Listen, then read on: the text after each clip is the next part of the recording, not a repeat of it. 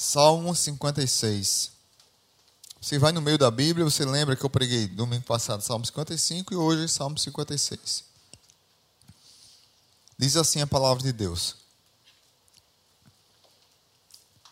Ao regente do coral, Salmo de Davi, sobre a ocasião em que os filisteus o prenderam em Gate, para ser cantada com a melodia, pomba em carvalhos distantes. Isso é muito importante, esse detalhe aqui. E às vezes a gente passa despercebido. E aí começa a música. Ó oh Deus, tem misericórdia de mim, pois sofro perseguição. Meus inimigos me atacam o dia todo. Vivo perseguido por aqueles que me caluniam, e muitos me atacam abertamente. Quando eu tiver medo, porém, confiarei em ti.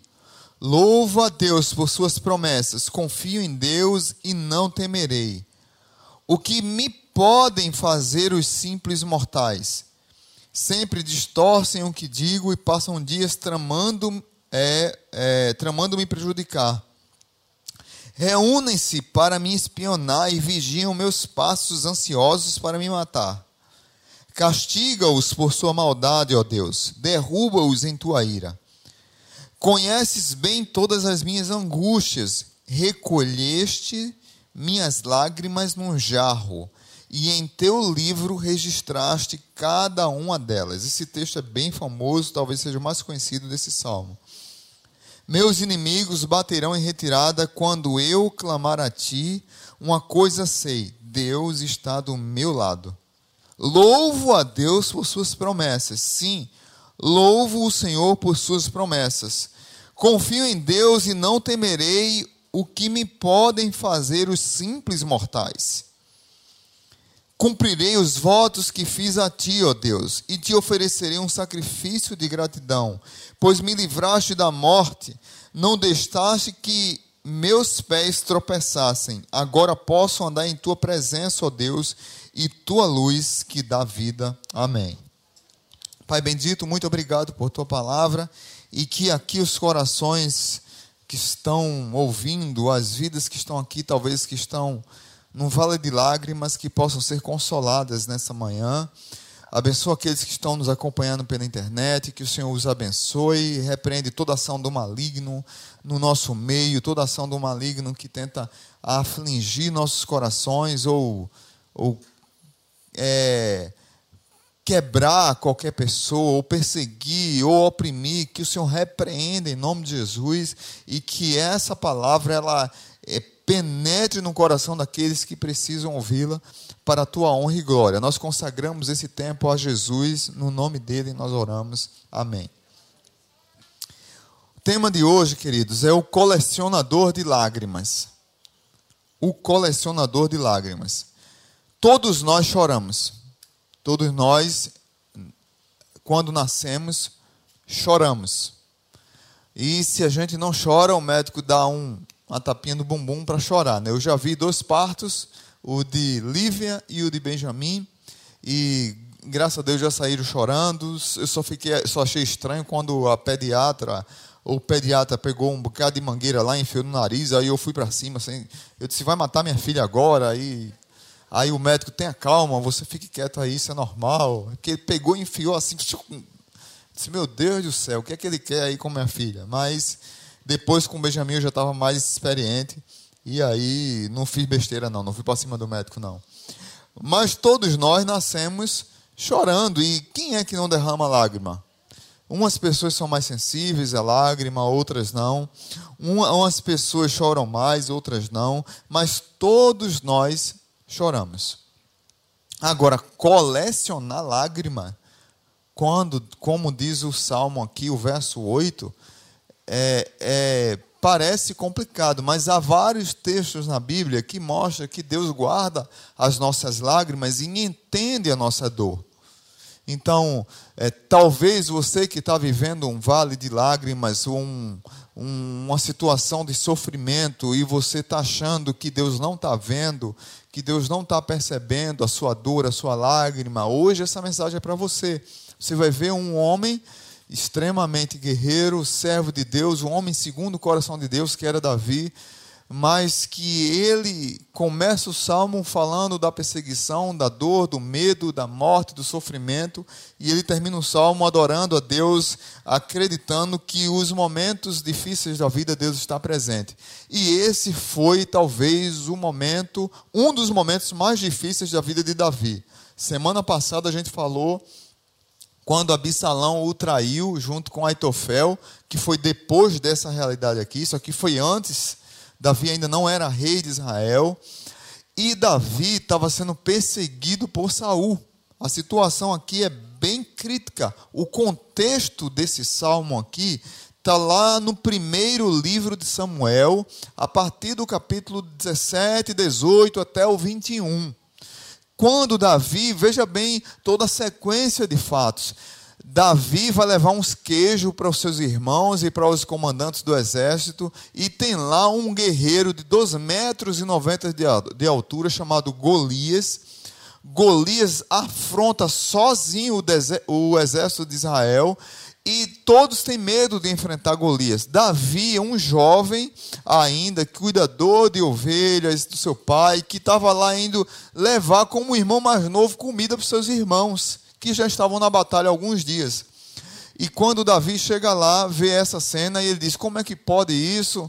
E ele desafia e diz que quer lutar contra o guerreiro, quando já estava 40 dias esse mesmo guerreiro zombando do povo de Deus.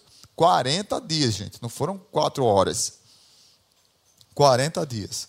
Davi resolve afrontar Golias, ele mata Golias, ele diz que vai em nome do Senhor e Davi volta como um grande guerreiro, é, volta como um grande líder, e as pessoas começaram a, a cantar: Davi matou milhares, Saul, Davi matou dez milhares, Saul matou milhares. É, o coração de Saul se enche de inveja, de ira, Saul fica louco, tenta matar Davi duas vezes com sua lança.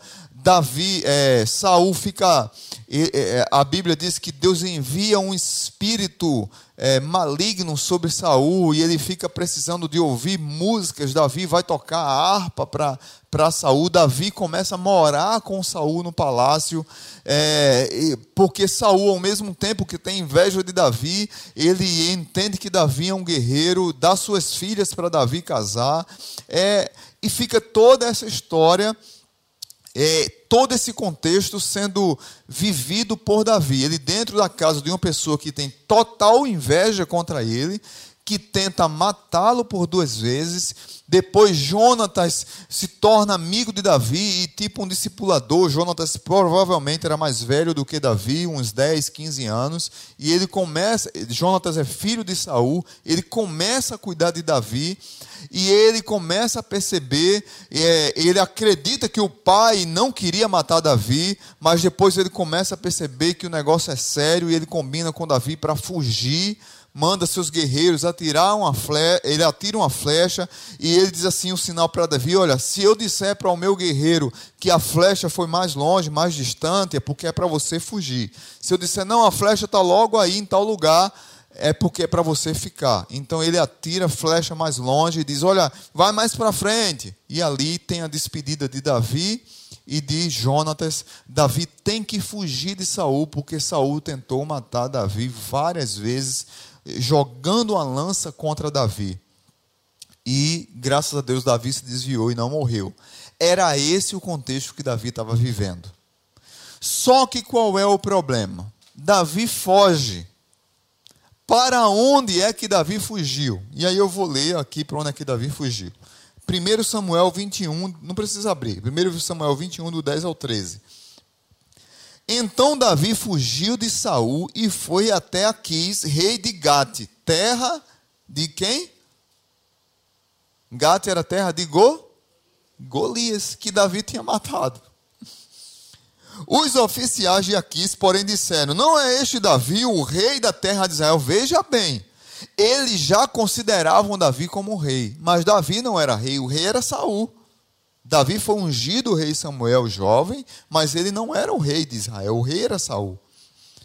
Não é a ele que o povo honra com danças e cânticos, dizendo: Saul matou milhares e Davi dezenas de milhares é, é, filisteus, Davi ouviu esse comentário e teve muito medo do que Aquis, rei de, Gade, poder, rei de poderia fazer com ele.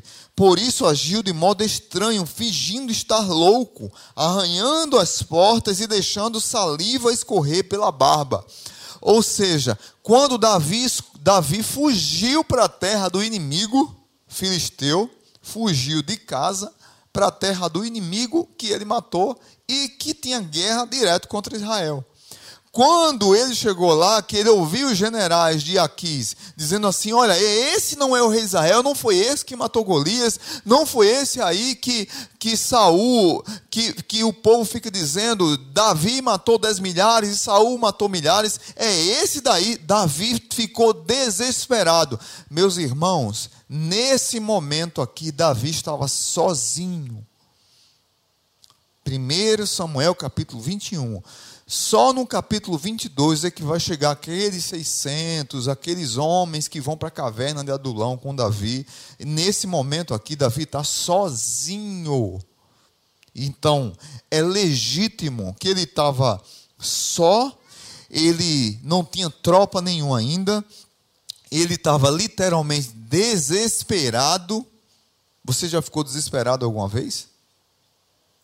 porque você estava só e uma situação ocorre e você não sabe o que fazer. E Davi estava com medo. Ele estava literalmente com medo. Por isso que o início do salmo é importante. Ao regente do coral, salmo de Davi sobre a ocasião em que os filisteus o prenderam em Gate, para ser cantado com a melodia Pombas em carvalhos distantes. Davi se considerava aqui como pombas em carvalhos distantes. Ele estava desprotegido, estava distante da sua terra e ele estava sozinho. Por isso essa ideia. Então, olhando para esse salmo, olhando para esse contexto, lá para o final eu vou voltar para o versículo 8, o colecionador de lágrimas, mas eu vou tentar contextualizar todo o salmo para vocês. Por isso que eu peço que o salmo fique aberto no salmo 56. Davi nos dá algumas lições importantes aqui. Davi era um homem segundo o coração de Deus. O Salmo 56, ele, ele nos traz conforto por mais perseguição, por mais luta, por mais ataque, por mais sofrimento que nós estejamos passando, o Salmo 56 é um salmo que nos traz conforto. Primeiro, o salmista nos convida a crer nas promessas de Deus. Veja bem o verso 1 ao 4. Ó oh Deus, tem misericórdia de mim, pois sofro perseguição, meus, eu sofro perseguição, meus inimigos me atacam o dia todo. Vivo perseguido, ele está falando aqui de Saul, e agora de Gate, está de frente. É, eu creio que ele escreveu esse salmo depois de tudo isso. Mas vivo perseguido por aqueles que me caluniam, e muitos me atacam abertamente. E nesse caso aqui, Saul. Quando eu tiver medo, porém confiarei em ti. Louvo a Deus por suas promessas, confio em Deus e não temerei o que me podem fazer os simples mortais. Davi está falando literalmente aqui de uma coisa que nós temos: temor dos homens. Ele nos convida a crer nas promessas de Deus, ele começa pedindo misericórdia, ele começa pedindo é, esperança contra seus adversários que o perseguem. Ele sabe que, humanamente falando, ele não tinha esperança nenhuma. Ele estava sozinho, fugindo de aquele que pensava em ser seu amigo, aquele que era seu sogro, aquele que a sua esposa o ajudou a fugir, filho do rei, para aquele que o próprio filho do rei também o ajudou a fugir, para não ser morto pelo rei. Agora ele está na casa do inimigo, morando com o inimigo, morando com aquele que também queria o matar. Era, essa era a situação de Davi. Muitos de nós temos temor dos homens. E por que temos temor dos homens? Porque esquecemos das promessas de Deus, esquecemos do amor de Deus, esquecemos de que Deus é muito maior do que os homens. Veja bem, no último verso ele diz: Confio em Deus e não temerei. O que me podem fazer um simples mortal? O máximo que um simples mortal pode fazer com a minha vida é me matar, mas eu estou seguro nos braços do Pai. E Davi tem essa convicção, e talvez seja uma convicção que falta muito em nós crentes. É esse temor dos homens que nos afastam de Deus e que nos põe muitas vezes numa crise terrível, porque nós não cremos nas, nas promessas de Deus e, e não assumimos as posições que devemos assumir por medo dos homens e ficamos calados quando deveríamos assumir uma postura, e ficamos com medo quando deveríamos assumir uma situação, e ficamos é, é, enclausurados ou dentro de uma ostra quando deveríamos falar. Aí é interessante que os maus se organizam automaticamente os maus são extremamente estrategistas. Os maus, eles conseguem nos perseguir, verso 3, nos caluniar, nos colocar medo abertamente e a gente se esconde. A palavra daqueles que são maus são, são falsas, são mentirosas, são enganadoras, e muitas vezes nós louvamos essas palavras e não louvamos a palavra de Deus. Deus está dizendo através de Davi que nós precisamos crer nas promessas dele. Quem poderá me fazer o simples mortal? Nada. Deixa eu dizer uma coisa para vocês: o mal passa. Amém? O mal passa. O mal, ele tem data de validade. O mal tem data de validade. Agarram, nós devemos nos agarrar na promessa e na palavra de Deus com fé, louvor e esperança. O vendaval vem, mas ele passa. Nós precisamos entender isso. Os crentes estão esquecendo das promessas de Deus, da palavra de Deus, e estão acreditando mais no mal, com medo do mal, mas o mal vai acabar, ele vai passar, e ele vai ser destruído, não tem como. Segunda lição que o Salmo fala, o salmista nos convida a entregar os inimigos a Deus. Versos 5 ao 7. Veja como o inimigo é sagaz e é mentiroso sempre distorcem o que eu digo e passam dias tramando me prejudicar. Você já passou por isso?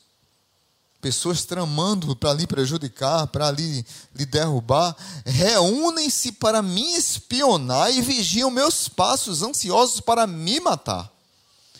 Castiga-os por, por sua maldade, ó Deus. Derruba-os em tua ira. Davi aqui não está pedindo vingança. Davi não era vingativo.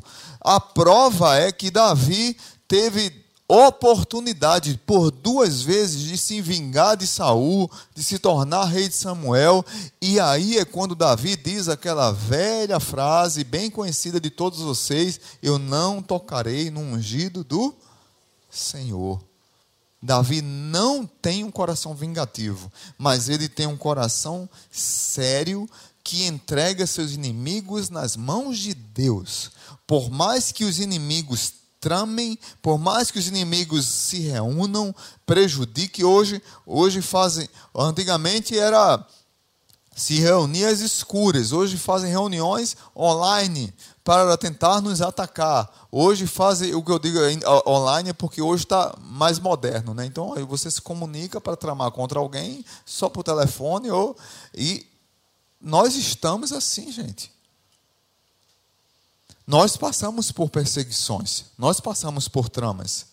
Você, talvez, lá no mercado de trabalho, na luta por conquistar alguma coisa, dentro da sua profissão, dentro do seu trabalho, dentro da sua, da, da, do seu ambiente de trabalho, talvez tenham pessoas que tentam tramar contra você por inveja, por olho grande, por medo, por situações de perceber que você é, tem mais potencial e vai avançar mais, por talvez o seu jeito ser mais despojado, alegre, e você. É, tem gente que tem inveja só disso e trama contra você, só porque você é mais animado no trabalho e tem amizade com todo mundo, e aquela pessoa ali não tem, e você tem, e tem gente que trama. É, veja como a coisa é diabólica.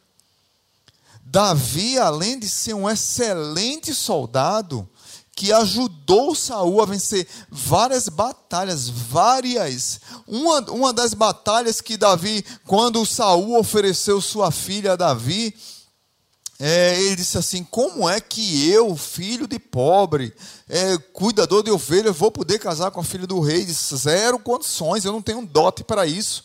Saul já pensava em matar Davi. Isso foi logo no início. Saul disse: Eu vou pedir a ele cem prepúcios de filisteus. Cem prepúcios de filisteus.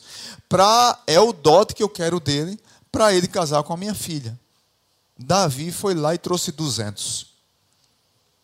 Ele matou duzentos filisteus e arrancou da pintinha dele, psiu, prepúcio, e disse: Está aqui, duzentos, pode contar aí.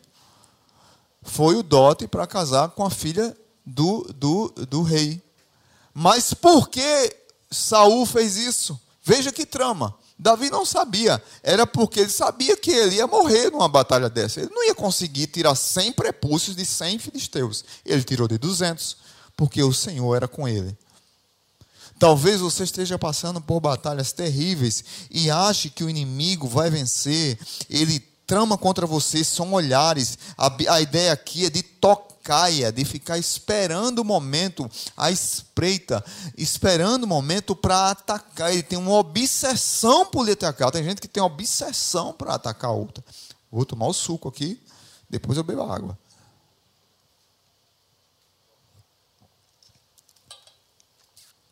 O pessoal reclama que eu bebo pouco, hoje tem duas logo aqui. Amém. Não é, Leila? Os nossos inimigos, eles se incomodam com a verdade e tentam destruir os que vivem o que pregam. Tem gente que tem inveja de você, tenta destruir você, tenta pôr o pé para você cair, só porque você vive o que prega, porque você fala a verdade, porque você vive a verdade, porque o evangelho é verdadeiro na sua vida, porque o evangelho transformou sua vida e os inimigos tramam contra você. Deixa eu dizer uma coisa a você. Hoje, hoje se busca matar as pessoas, denegrir as imagens das pessoas com fake news, com mentiras. E daqui que a pessoa consiga desfazer uma fake news, uma mentira, meu Deus do céu. Já teve não sei quantos milhões de visualizações, de, de views, de compartilhamentos e não sei o quê. Então a gente tem que ter muito cuidado com aquele e entregar literalmente. A gente literalmente precisa do cuidado de Deus. Porque às vezes você fala uma coisa, a pessoa pega um trecho de uma palavra. Conheço vários pastores, vários amigos que às vezes falam a verdade num contexto geral e a, turma da a turma do mal que se descrente às vezes, corta uma parte da palavra e não um contexto e joga na internet só aquela parte para tentar destruir a pessoa. Mesma coisa é você, talvez numa festa alguém tira foto, filma alguma coisa e joga na internet, destrói a imagem da pessoa e emocionalmente a pessoa fica abalada, fica destruída. Davi, ele entrega a Deus, certo de que Deus vai é, é, derramar sua justiça, mas ele, ele mesmo não se vinga dos seus perseguidores. O salmo ainda nos ensina a confiar em Deus. Do verso 8 ao 11, e depois eu vou trabalhar mais o verso 8, tem um descri é, conheces bem todas as minhas angústias, pois recolheste minhas lágrimas num jarro, em teu livro registraste cada uma delas. Meus inimigos baterão em retirada quando, quando eu clamar a ti. E uma coisa sei: Deus está do meu lado. Veja a convicção dele. A confiar em Deus. Louvo a Deus por suas promessas. Sim, louvo o Senhor por suas promessas. Com ele repete novamente: confio em Deus e não temerei. O que me pode fazer os simples mortais? Deus conhece nossas angústias, Ele registra nossas angústias, mas o que Davi está ensinando para mim e para você é que nós precisamos confiar em Deus. E talvez, é, por conta do temor dos homens, é, é, tem até uma frase que nós gostamos de dizer, mas pouco praticar.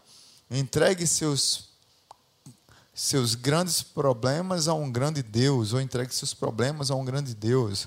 A, a mesma coisa é quando a gente tem uma pessoa que nos persegue, a gente acha que a pessoa é tão grande que a gente pensa que a pessoa é maior do que o nosso Deus que é grande.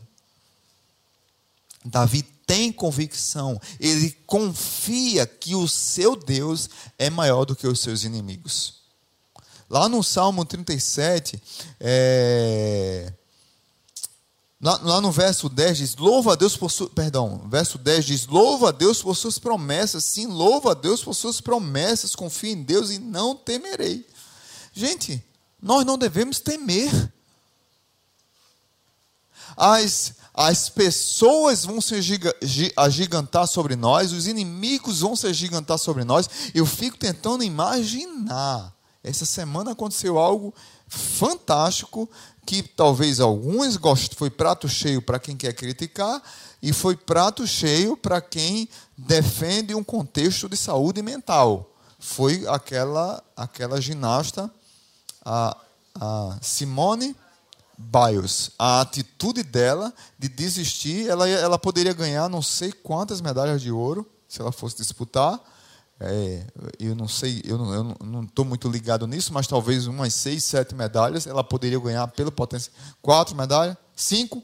Ela poderia ganhar cinco medalhas de ouro e ela abriu mão de disputar porque mentalmente ela não está bem. Aí tem gente que estava atacando ela. Imagina a pressão que essa menina sofreu. E aí eu estou do lado dela, viu? Estou falando contra ela, não. Quem aqui está contra? Estou nem aí. Que Deus te abençoe. Um dia que você passar por uma crise dessa, você vai saber o que eu estou falando. Então, ou então assista a série Entre Desertos e Palácios, que você vai entender o que eu estou falando. Deixa eu beber aqui. Imagina a pressão de gente que se faz de amigo de Simone Biles dentro do próprio equipe, do próprio país, mas que só quer os resultados dela. Trata ela como um produto e não como ser humano. Trata ela apenas pelo o que ela pode trazer financeiramente para patrocinador, para os empresários. Eu também não estou contra quem investiu ela. Não é isso que eu estou falando. Eu estou falando que a menina está mal e que ela precisava parar, porque a mente não está boa. O corpo poderia até estar tá bom e ela poderia sim ganhar as medalhas mas depois tem uma crise de burnout, de depressão profunda, de alguma coisa assim, e precisar ser tratada e nunca mais voltar. Mas ela resolveu, aí muita gente criticando, e por que ela não disse isso antes? E por que não foi antes? Meu amigo, ela talvez até tenha tentado dizer, a gente não sabe a verdade. Talvez até ela tenha tentado, e não deixaram, e levaram. Mas chegou lá, ela bateu pé com coragem, ela não teve temor dos homens, talvez, eu não sei se ela é crente ou não, mas ela confiou em Deus ou no taco dela mesma. Ela disse, rapaz, segura que eu sou nordestina e eu não vou não, e quem quiser que venha para o pau comigo aqui, eu não vou disputar não e acabou. Se está achando ruim, pega o beco. Eu não vou e acabou-se. Confiar em Deus. Foi isso que Davi fez. Na hora da crise, nós precisamos confiar em Deus. O salmista também nos convida a crer que a luz de Deus sempre prevalece. Depois eu volto, na conclusão eu volto para o 8. O salmista nos convida, por último aqui, a crer que a luz de Deus sempre prevalece. O verso 12 e o 13 diz: Meus inimigos baterão em retirada. Quando eu clamar a ti, uma coisa sei: Deus está do meu lado. Gente, que convicção. Eu queria, verso 9, perdão, eu disse 12 e 13, verso 9 até o 13. Louva a Deus por suas promessas, já disse isso sim, louva a Deus, confio em Deus. Agora o 12. Cumprirei os votos que fiz a ti, ó Deus, e te oferecerei um sacrifício de gratidão, pois me livraste da morte. Não deixaste que meus pés tropeçassem. Agora posso andar em tua presença, ó Deus, em tua luz que dá vida. Na sua versão tem assim? Em tua luz que dá vida.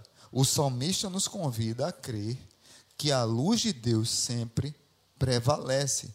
Os perseguidores são furiosos, eles tentam nos atacar, eles tentam nos derrubar, mas nada que se levante contra Deus ou contra o povo de Deus prevalece, tudo vai ruir. Os países que a igreja de Deus é perseguida são os lugares que a igreja mais cresce. Aleluia? Amém? Os países que não podem ter templo, que não, templo, que não pode ter estrutura de igreja, são os lugares que a igreja mais cresce. É isso que Davi está dizendo. Os perseguidores podem vir furiosos, mas a luz, ela sempre vai prevalecer no meio das trevas. As portas do inferno não prevalecerão contra o povo de Deus, contra a igreja de Deus. Jesus já disse isso. Nós precisamos voltar a crer em realidades. E olha, deixa eu dizer uma coisa: doem quem doer. Não há ideologia do inferno, ideologia de gênero, que vai prevalecer. Não há marxismo cultural, capitalismo selvagem, materialismo social, dialético ou qualquer outra visão que se levante contra Deus, que fique em pé, ela vai cair ela vai cair de um lado ou de outro. Todas elas vão cair em nome de Jesus, porque o que é de Satanás, que usa pessoas com mentes diabólicas, inteligentíssimas, para consumir, para destruir as pessoas, tudo isso vai cair por terra. Porque a luz, quando chega, ela ilumina as trevas, e as trevas têm medo. Porque em João capítulo 8, aqueles homens que queriam apedrejar aquela mulher ficaram com raiva de Jesus. Porque a luz de Jesus iluminava as trevas do coração daqueles homens. Vamos apedrejar essa mulher. Vamos jogar pedra nela porque ela é uma adúltera. Mas também, pela lei, tinha que apedrejar o homem. Mas os hipócritas estavam com as pedras nas mãos para matar uma mulher. Mas o homem, ninguém sabia onde é que estava. Jesus não disse nada, ele só escreveu assim no chão. E ele disse: quem tiver pecado, quem não tiver pecado, que atire a primeira pedra. Eles ficaram irados, começaram a soltar do mais velho até o mais novo as suas pedrinhas, porque a, a luz chegou e revelou as trevas que tinha no coração deles. Todas essas ideologias vão cair por terra, porque a luz vai brilhar. E quando a luz brilha, as ideologias caem. Por isso que o evangelho é, é, superior, é maior do que qualquer ideologia. Você que é crente, cuidado com a religião que você está seguindo. Talvez você está seguindo uma religião e esqueceu do Deus que salvou a sua vida. Cuidado. Agora, em nome de Jesus, a minha oração é que você se encontre e se esbarre na próxima esquina com a sarça ardente, como Moisés. Que você leve uma topada com a sarça ardente e a luz possa brilhar para você. E você dizer, rapaz, eu estava no caminho errado, eu tenho que voltar para o caminho certo. Eu tenho que voltar para o caminho certo. Salmo 37, Salmo 37, verso 35 e 36 diz assim: vi, vi, vi pessoas mais e cruéis florescerem como árvores, árvores em solo nativo. Mas quando voltei a olhar, tinha desaparecido. Procurei elas, mas não as encontrei. Deixa eu dizer uma coisa para você: tudo, tudo, tudo, tudo que é do mal que se levanta vai cair por terra.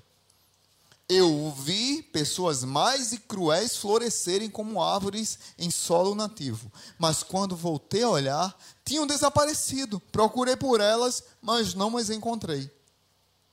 E aí, queridos, eu quero ir para a conclusão. Por que eu dei todo esse contexto? Por causa da situação que Davi estava passando.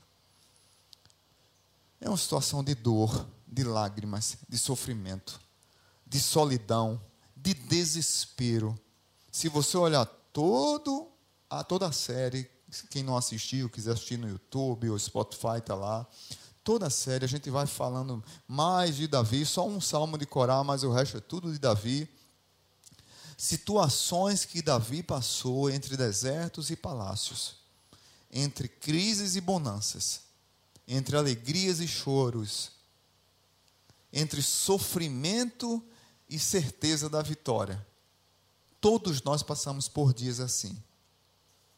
Mas eu quero voltar para o verso 8 para concluir aqui. E eu vou ler novamente o verso 8. Conhece bem todas as minhas angústias. Recolheste minhas lágrimas num jarro, e em teu livro registraste cada uma delas. Primeiro, o Senhor vê nossas lágrimas. O Senhor conhece nossas lágrimas, Ele registra. A ideia aqui é de, é de vigilância e, e constante nos momentos de crise. O Senhor está atento, não é que Deus, Deus não esqueceu de você. Você está passando por lutas, você está chorando, você está em crise. Deus está vendo. Deus recolhe suas lágrimas, assim como ele recolheu de Agar no deserto. Agar foi expulsa da casa de Abraão. Sara disse para Agar: Olha, você engravida porque eu sou estéril. Você engravida e tem um filho. Quando Sara conseguiu ter um filho, que ela zombou de Deus, ela sorriu, e Deus disse: Só porque você sorriu, Sara, o nome do seu filho vai ser Isaac, que significa sorriso. Deus tem bom humor. Amém? Deus, Sara, só porque você riu da minha promessa, o nome do seu filho vai ser sorriso. Isaac. Mas Ismael, quando estava caçoando de Isaac, Sara disse: Bota essa mulher para fora de casa, Abraão. Seja homem. Mas quem tramou tudo foi ela, com a empregada para a empregada engravidar e ter um filho. E aí põe Sara para fora, Sara vai embora no deserto, foge, perdão, H, H vai embora para o deserto com Ismael, um menino de 14, 15 anos de, de, de idade, apenas com um pão e um litro d'água. Um, um, uma, num quartel, como é que a gente chama aquele negócio de água? Cantil de água. Um cantil de água, só isso. Provavelmente aquela mãe não comeu daquele pão e aquela mãe não bebeu daquela água. Teve uma hora que ela chega no deserto, encontra um arbusto assim, e ela senta no arbusto e ela começa a chorar. Ela fica desesperada. E um anjo do Senhor aparece para ela e diz assim: Que tens, Agar? Às vezes Deus pergunta para nós o que é que você tem, não é zombando do que você tem, Ele sabe o que você tem, é só para que você irrompa o último choro, aquele que está entalado na garganta, e você está querendo segurar. Você está querendo brigar contra você mesmo. É como nosso filho que, quer que não quer dormir e que você bota o filho para dormir, ele está brigando com sono. Às vezes você está brigando para derramar uma lágrima. Não, eu não vou chorar, eu sou durão, eu sou durão. Aí Jesus chega na nossa frente, como chegou para H, a Bíblia lá usa o A maiúsculo, aquilo é, é, uma teofania, é a presença de Jesus ali, é um A maiúsculo simboliza que era Jesus. Chega para H, segunda pessoa da Trindade, e diz: Que tens H? E H chora no deserto. E é no meio do deserto que eu e você precisa derramar, precisamos derramar lágrimas. Foi no meio de uma perseguição que Davi estava chorando e que disse que Deus vê nossas lágrimas. Foi no meio da tempestade, como foi pregado aqui há poucos dias atrás, que os discípulos estavam chorando e disseram: Jesus, o senhor não está vendo? Não te importa que morramos? Que morramos? É no meio das, do sofrimento que Deus nos convida a confiar nele, porque o Senhor vê nossas lágrimas. Mas ele não apenas vê nossas lágrimas. O texto no verso 8 diz que o Senhor guarda nossas lágrimas. Veja bem, conhece bem todas as minhas angústias. Recolheste as lágrimas num jarro. Ele guarda, a ideia figurativa não é que que Deus está guardando num lugar e um dia nós vamos encontrar com as nossas lágrimas. Você coleciona lágrimas? Não tem como. A ideia figurativa aqui é de recordar: Deus não esquece do seu sofrimento, ele não é ignorado. As suas lágrimas são registradas por Deus.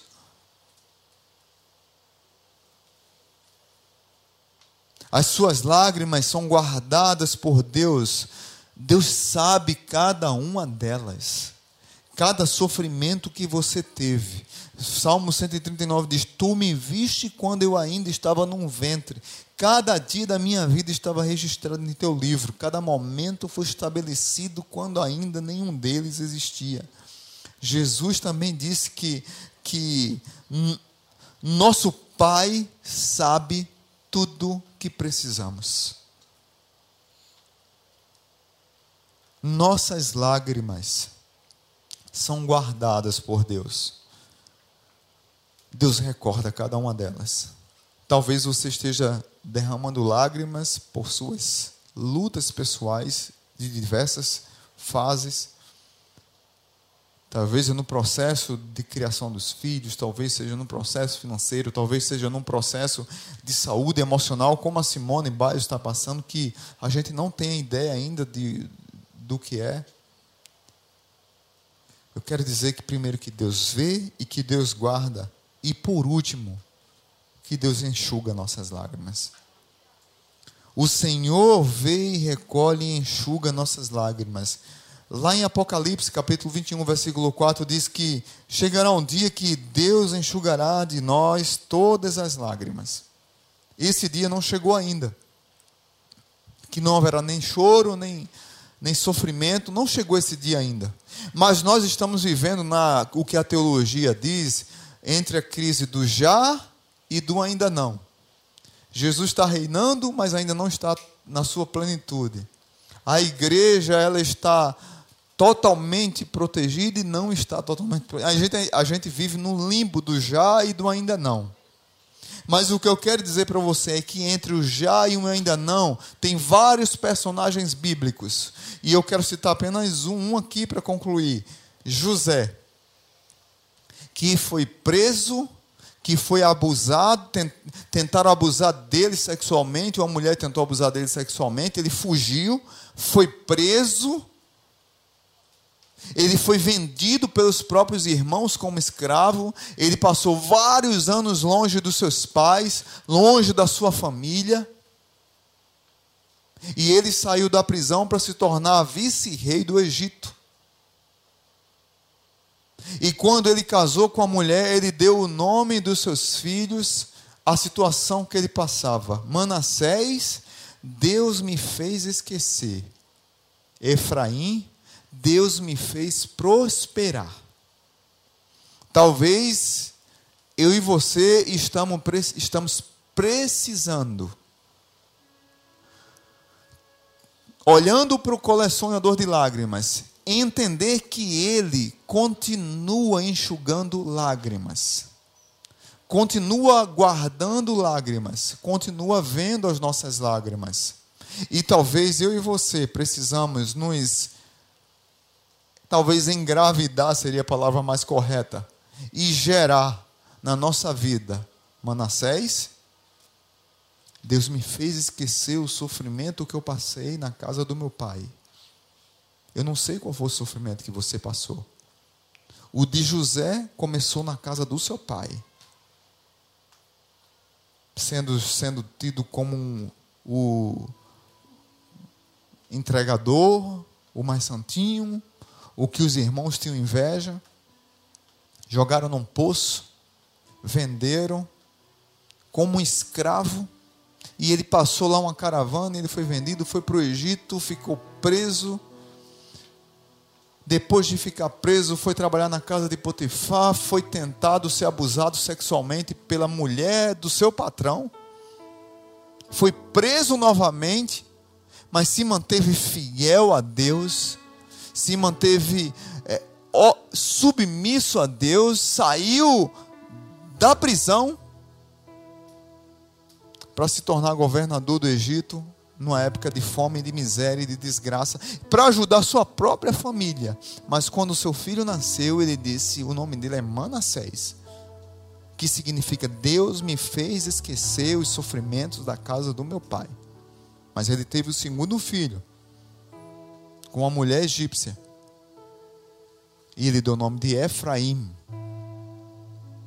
E ele disse: Deus me fez prosperar na terra do meu sofrimento. Deus me fez ser feliz. Deus me fez sorrir. Deus enxugou as minhas lágrimas. Deus consolou meu coração. Deus guardou cada lágrima que eu derramei na terra do meu sofrimento. Talvez em nós deva nascer um Manassés e um Efraim. Talvez você deva chorar. E chorar mesmo, como Agar chorou no deserto, como José chorou no Egito. Talvez, queridos, você precise entender que a igreja do Senhor, ela não está ainda totalmente no mundo bom. Nós talvez estejamos no exílio. E talvez venha perseguição contra nós. E nós precisamos entender que Deus fará nós nos esquecermos dos sofrimentos e que nós iremos prosperar na terra do sofrimento. Porque Deus é Deus. E a luz não se mistura com as trevas, e a luz revela as trevas.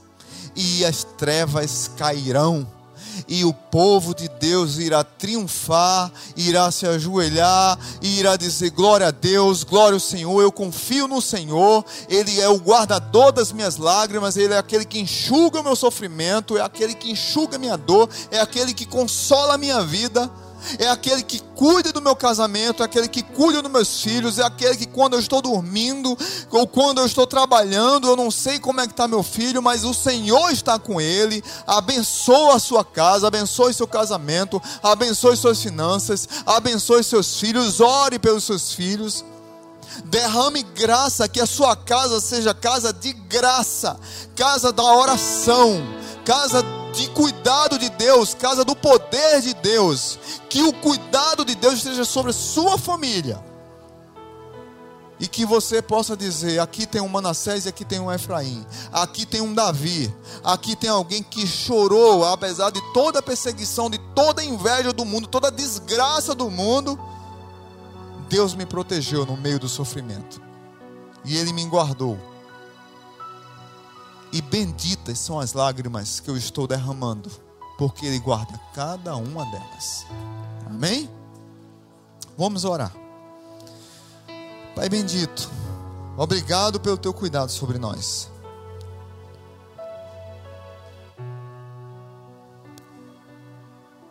Abençoa aqui a tua igreja. Que nós possamos refletir sobre esse texto que nós lemos o colecionador de lágrimas. O Senhor é aquele que vê cada uma delas. Elas são do Senhor.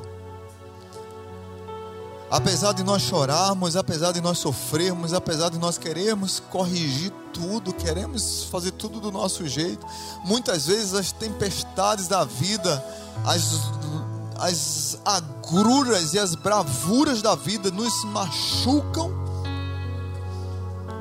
nos jogam no chão, nos tiram do prumo e nós derramamos lágrimas. Mas assim como Davi disse que o Senhor recolheu nossas lágrimas e guardou num odre registrou no seu livro, aqui as lágrimas dos meus irmãos que talvez estão chorando por dentro, às vezes estão expressando esse sofrimento, que eles possam entender que todas as lágrimas que eles derramaram ou estão derramando elas não são desprezadas pelo Senhor. O Senhor vê cada uma delas, o Senhor sabe cada uma delas, o Senhor conta cada uma delas, o Senhor coleciona cada uma delas, porque elas são dele.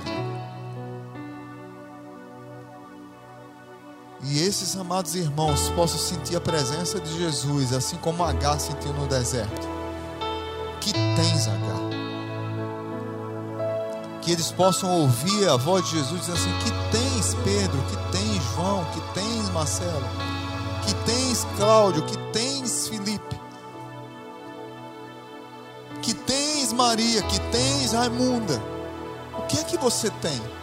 Que tens Carol? O que é que está passando? Chora, bota para fora. Nós temos um consolador. O que tens? Põe para fora, derrama isso na presença de Deus. O colecionador de lágrimas, ele continua guardando nossas lágrimas e nos protegendo. Davi, com certeza, escreveu essa poesia maravilhosa. Como um pomba, ele disse, tem que ser na melodia de uma pomba dentro da música chamada Uma Pomba Distante das Árvores.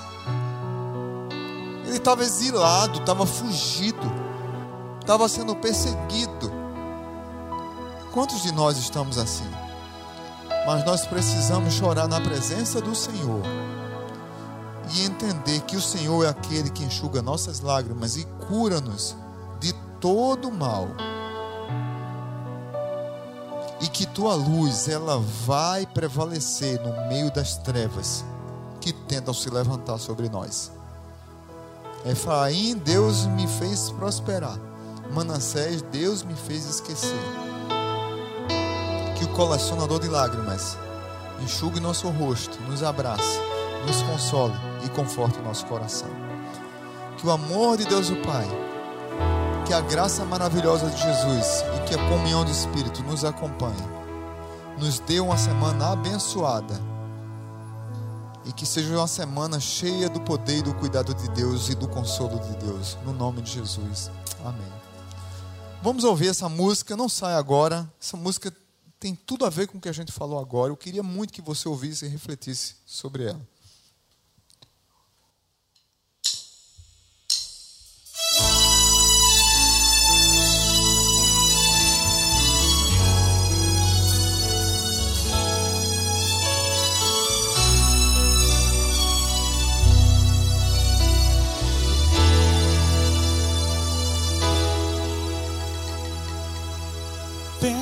Tantas vezes que tem sido vítima de uma grande dor. Os teus amigos já te abandonaram ou tentam e não podem te ajudar. Em ti há pensamentos de consolo e do futuro nada esperas mais. O mundo que tu amas fecha as portas pra onde ir.